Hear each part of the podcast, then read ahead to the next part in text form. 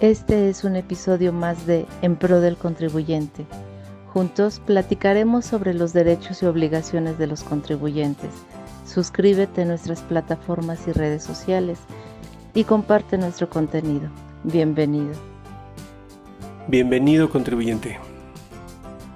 Me da gusto que me acompañes en un episodio más de este podcast en materia fiscal llamado En Pro del Contribuyente. Soy el licenciado Juan Miguel Granados y te saludo con mucho gusto. El día de hoy hablaremos de un arma o una herramienta, como lo quieras llamar, em, que está contemplada en el Código Fiscal de la Federación y tiene por objetivo apoyar a los contribuyentes a combatir los actos arbitrarios o ilegales o aquellos actos que perjudiquen su esfera jurídica de derechos, ¿verdad? De todos los contribuyentes.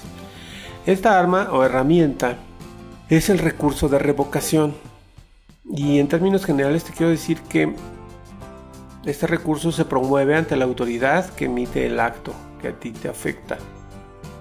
Entonces, quien emite el acto se vuelve también el resolutor, ¿verdad? Es quien resuelve este recurso, el, el recurso que tú interpongas, ¿verdad?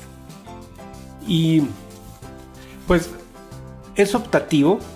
Te quiero comentar que no necesariamente tienes que promover el recurso de revocación porque pudieras eh, elegir entre dicho recurso y el juicio de nulidad.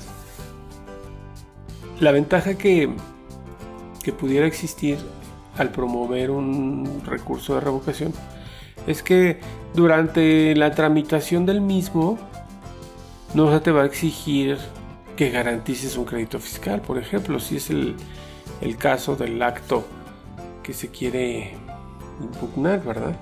Entonces, esa puede ser una, una de, algunas otras ventajas. Que la autoridad no te va a exigir el, pago o la garantía de ese crédito. Y también tiene un, plazo para resolverse a partir de que se promueve. Tú tienes eh, que esperar tres meses, ¿verdad? Para que la autoridad emita la resolución y te la notifique. Entonces, esos tres meses pues los pudieras utilizar para, para promover algún, perdón, para organizar tus actos, eh, perdón, tus argumentos para un juicio de nulidad. Ese podría ser otro motivo, o sea, aparte de que no te requieren el pago o la garantía de un crédito fiscal, tienes tres meses como para preparar una demanda de nulidad. Así que ya lo sabes, eh, puedes utilizar este medio para esos fines, ¿verdad? Y si no, pues intenta que la propia autoridad sea la que deje sin efectos el, acto que emitió o el acto que te afecte o te perjudique. Pero bueno, utiliza esta herramienta. Mi recomendación es que la utilices. Obviamente, en el Código Fiscal de la Federación se establecen todos los detalles, ¿verdad? Incluso la sustanciación. Desde contra qué actos procede el recurso de revocación, lo que debes de adjuntar al escrito, la sustanciación de dicho recurso, las causales de improcedencia y sobreseimiento y todos los detalles, todos los detalles de este, de este recurso. Ahora, quiero comentarte que hay dos modalidades Puede ser el recurso tradicional o el recurso exclusivo de fondo. Y bueno, su nombre eh, lo dice, ¿no? O lo define, lo da a conocer. Por ejemplo, en el tradicional, pues puedes hacer valer formalidades.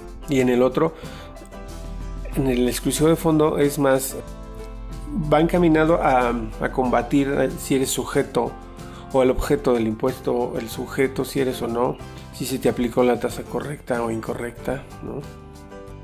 La tarifa.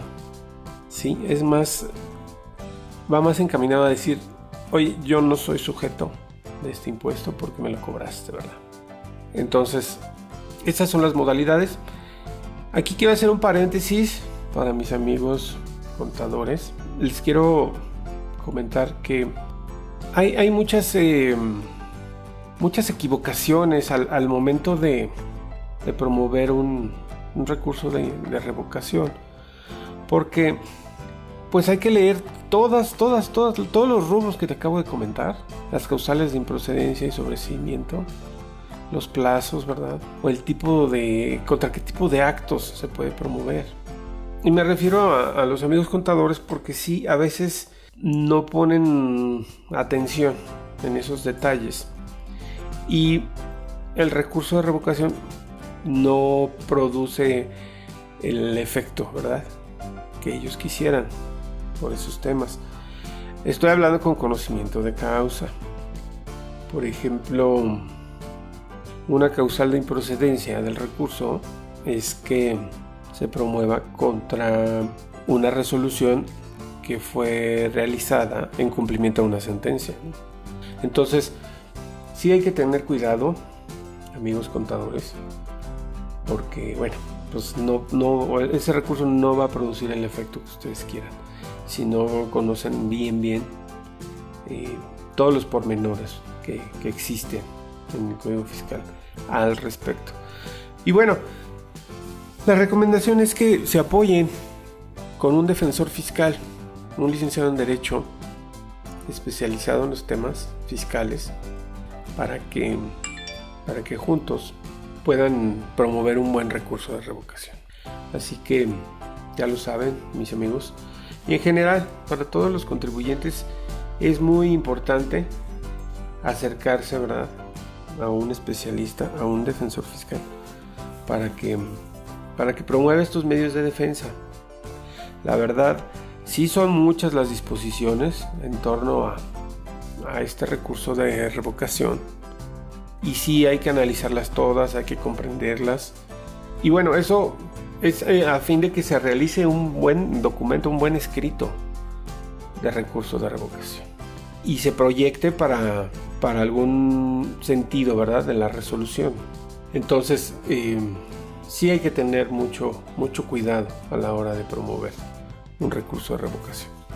Ahora, principalmente, este recurso se promueve contra actos em, que contengan resoluciones definitivas. ¿Sí? Entonces, esa es una disposición que parece muy, muy pequeña, ¿verdad? Pero sí conlleva el estudio del acto administrativo previamente a promover un recurso de revocación. ¿Por qué? Porque si tu acto o si el acto que quieres combatir no es una resolución definitiva, no va a proceder este recurso. Y ojo, sí se comete el error a veces de impugnar actos que no son definitivos. Entonces, pues el resultado ya sabemos cuál es. Es una resolución que te va a confirmar el acto impugnado debido a que se, mm, se cayó en alguna hipótesis, ¿verdad?, de improcedencia. O se actualizó alguna causal de improcedencia. Entonces sí hay que tener mucho cuidado a la hora de promover este tipo de recursos. Sí es una buena herramienta, te lo repito, para aquellos que, creen que, que, no lo es o que en su experiencia pues les han confirmado todos los actos, ¿verdad? Que han impugnado. Pues sí, sí hay, a mí en lo personal me resolvieron uno a efecto, ¿verdad? De que se estudiaran las pruebas que ofrecimos. Se estudiaran a fondo porque pues eran unas documentales privadas que no fueron analizadas y que pues no, no se les otorgó valor probatorio.